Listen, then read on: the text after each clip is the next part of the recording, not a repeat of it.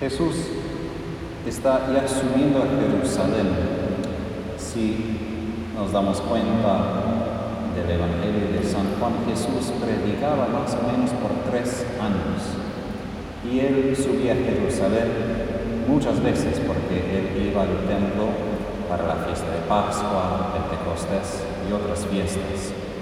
Pero en el Evangelio de San Mateo, él nace en Belén, a Egipto, después a Nazaret, Nazaret a Galilea norte y una vez a Jerusalén. Y es lo que escuchamos hoy. ¿Por qué enfatizo esto al comienzo? Porque suena un poco raro si nosotros tuviéramos que tomar como una película de las primeras líneas. Si alguien me dijera, sabes Tadeo, vamos, vamos a Mendoza, al otro lado, vamos a Mendoza Estamos 5 kilómetros de Mendoza y él me dice, Tadeo, me van a matar en 5 kilómetros. Y seguimos, de igual. Porque los discípulos no dijeron, pero Señor, no vamos entonces, vamos al norte otra vez, no debemos entrar a la ciudad, porque si vas a ser crucificado, no. Pero parece que estaban tan confundidos de que Jesús declaraba tales cosas porque él profetizó tres veces su muerte.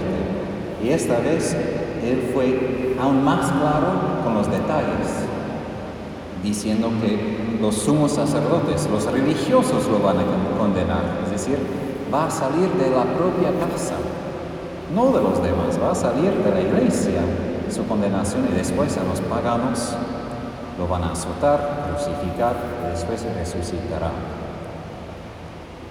¿Por qué esto es importante? ¿Cuántas veces podemos hablar de la cruz?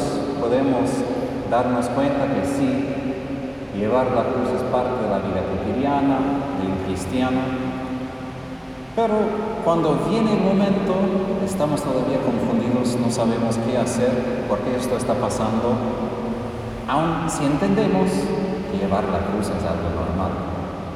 Pero cuántas veces viene la cruz en un momento y estamos espantados. ¿Qué pasó? ¿Por qué esto pasa? Y esa realidad de los discípulos que no entendían es como un reflejo para nosotros que podemos escuchar muchas veces las palabras de Jesús. Pero es otra cosa cuando pasa la realidad, cuando cumple sus palabras cuando nosotros tenemos que vivirlo. Y eso es lo que manifiesta después en el pedido de la madre de Zebedeo. Otra vez, si eso fue una película, perdón, pero yo probablemente yo me reiría a tal escena. Jesús predica su muerte de violencia. Y nadie dice, bueno, seguimos. Igual. Y después, ¿qué piensan?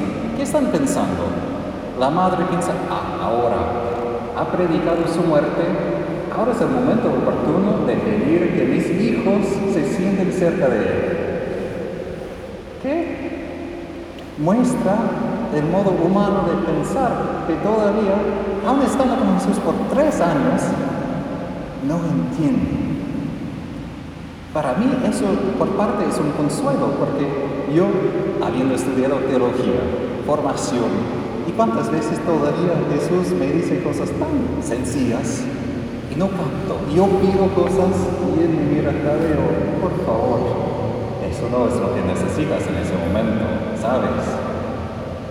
Porque nosotros muchas veces, y eso es el proceso de la conversión, metanoia, cambio del modo de pensar que necesitamos en ese tiempo de cuaresma. Y ese, esa conversión no es algo que simplemente podemos cumplir o hacer en pensar. Hay una psicología cuando hay personas que tienen mentiras como en su, mente que forma una opresión. Nada cambia si yo diga a una mujer que tiene anorexia, pero no eres gorda, eres muy delgadita, va a crecer, creer de igual que es muy gorda, en su mente. Lo mismo nosotros, tenemos todos nosotros pensamientos, mentiras, y Jesús nos puede decir la verdad pero no cambia el corazón todavía. ¿Por qué? porque el cambio de la vida exige un cambio total de la vida y más que todo cambiamos cuando sufrimos, cuando algo nos toca que llega hasta el fondo de nuestro ser. Y eso es lo que vemos que Jesús no niega a Santiago y Juan y a la madre, bueno, si ustedes pueden beber lo que yo voy a beber, eso no niego, pero sentar a mi derecha, a mi izquierda no es algo que yo puedo dar. Es decir, Jesús trabaja por nosotros. Él sabe que no entendemos todo. Muchas veces somos muy celosos diciendo, sí Señor, yo te daré toda mi vida.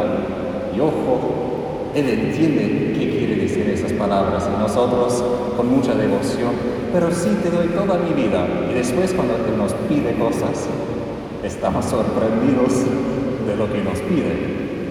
¿Por qué?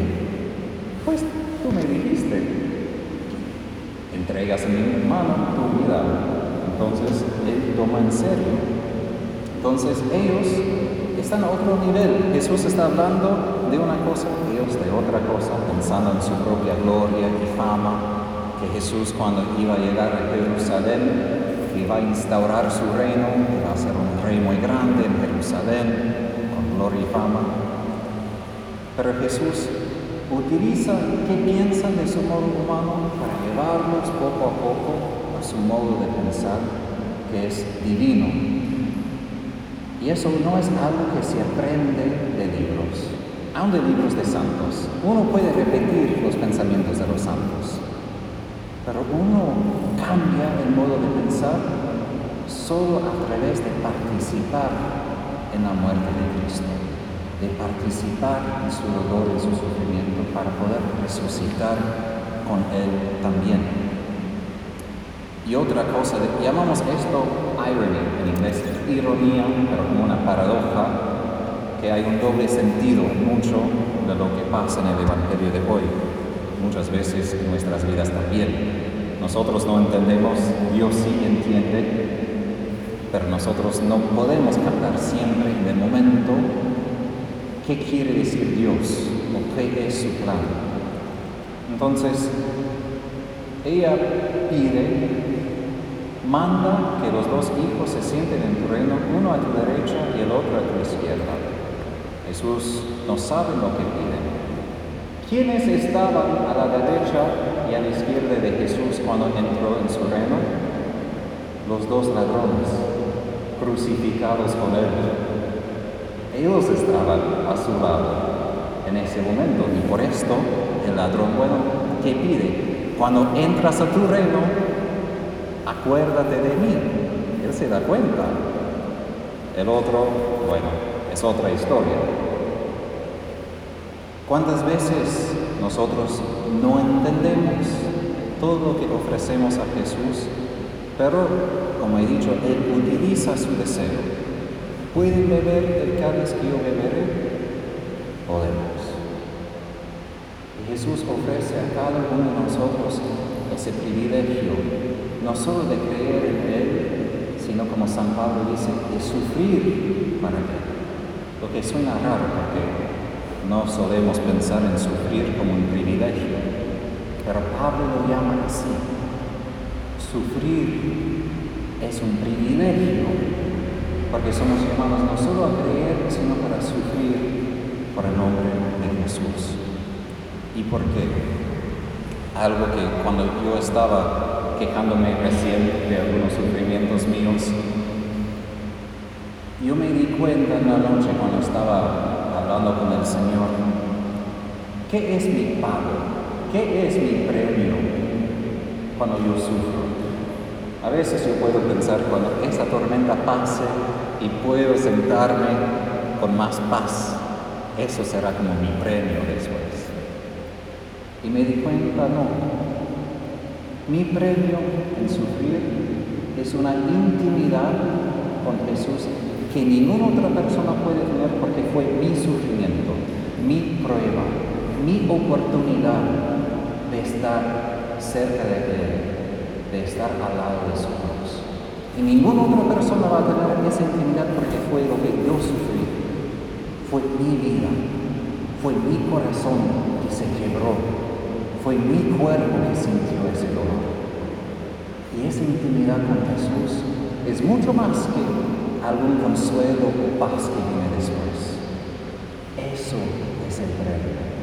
Y eso vale mucho más que fama y gloria que piden Santiago y Juan. Eso es mucho más que tener autoridad y liderazgo frente a los demás. En este tiempo de cuaresma el Señor Jesús nos invita a tener esa intimidad, una intimidad con Él en la cruz, de beber el cáliz que Él ofrece a cada uno de nosotros. Y este, este dicho que dijo Madre Teresa de Calcuta, cuando sufro me doy cuenta que Jesús crucificado me besa, solo que a veces le digo, Jesús, me besas demasiado. Que seamos honestos con Él, que podemos lamentar el dolor, pero nunca olvidemos que es Jesús que nos besa con su intimidad cuando compartimos su cáliz y su cruz.